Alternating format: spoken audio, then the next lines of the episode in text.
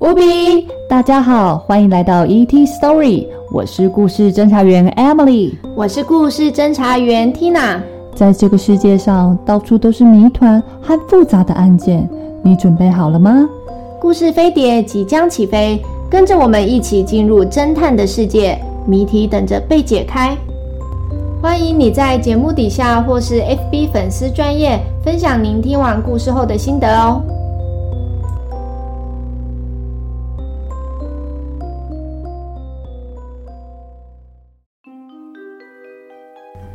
第七章跟踪。上一集，侦探小组来到奥托叔叔的实验室，想要追问有关人偶的事情。马里奥认为叔叔可是研究文化的民族学家，不可能会相信这种魔法。为什么呢？桑德拉接着问着，奥托回应着：“我认为有人想阻止我找出魔法师一族背后的秘密。”并公开研究的结果，这样的话就不会再有人受魔法的蛊惑了。亚明建议地说着。但从刚才的情况来看，这可不是什么小把戏啊！我们应该去找梅拉博士谈谈了。实验室的门突然被撞开了，卡斯特拉急急忙忙地冲了进来，喊着：“普雷瓦尔博士，您快来！出事了！”天哪！卡斯特拉，发生了什么事？普雷瓦尔博士一边喊着，一边穿过漆黑的走廊，跑到了外面的大街上。此时，实验室的另一位助理雷内已经坐在一辆被涂满花俏的小面包车的副驾驶上，等着普雷瓦尔博士。卡斯特拉喘着气，急喊着：“快去亨利·克里斯托弗纪念碑！”等侦探组跑到街上时，那辆面包车已经开走了。亚明问着：“他们跑去哪了？”如果我没听错，刚才卡斯特拉说的是亨利·克里斯托弗纪念碑。桑德拉说完，马里奥接着说：“我知道那里，我们也去看看。出发！”面包车刚到达目的地，普雷瓦尔博士就急忙地跳下车。他看见一辆救护车。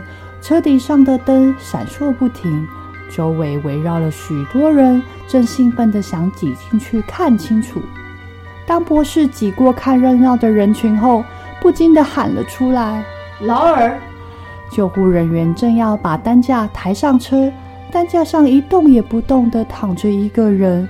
普雷瓦尔博士问周围的人：“发生了什么事？”旁边一位消瘦的老人摇了摇头说。又是一个想自杀的，这已经是这个月第二个了。他还这么年轻。普雷瓦尔博士想挤到救护车上，但是已经太晚了。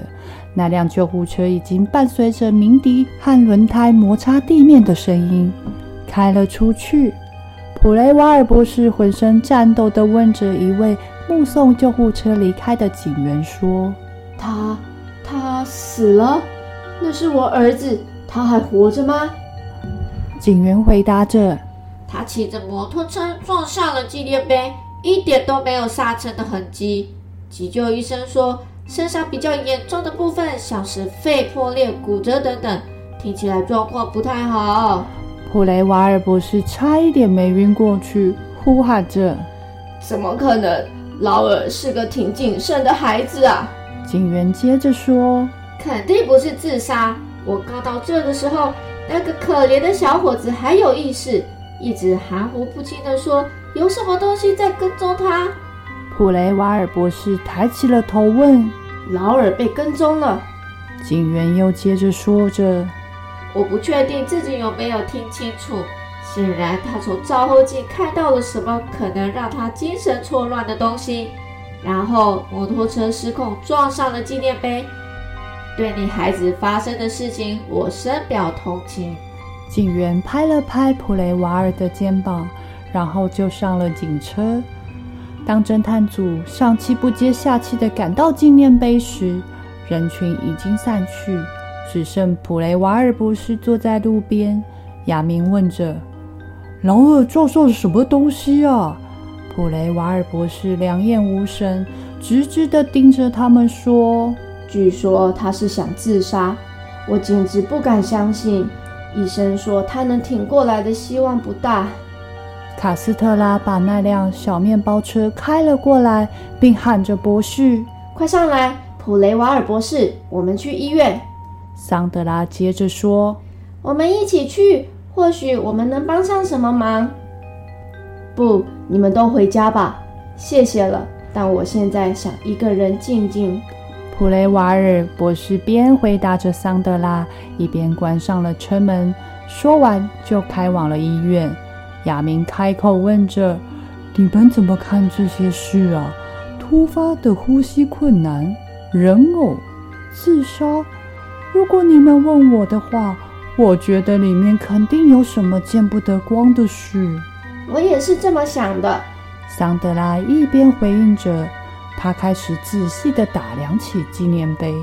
当亚明和马里奥看见他一直盯着石头基座上的某个地方时，也凑了过去，在粗糙的石头表面上，有一个和人偶手上一模一样的黑色标记。